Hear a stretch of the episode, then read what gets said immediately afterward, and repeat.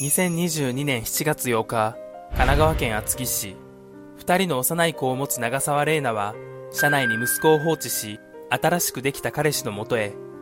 この時は通行人が発見し、息子は無事保護されました。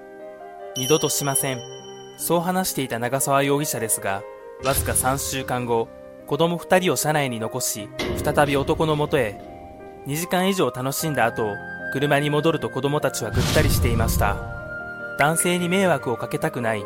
そんなクソみたいな乙女心から男性宅付近に止めた車を公園の駐車場まで移動させてから119番。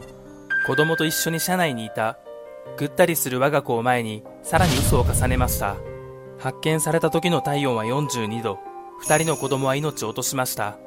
2023年3月8日、そんな彼女に下されたのは懲役3年6月。あまりにも軽い判決となりました。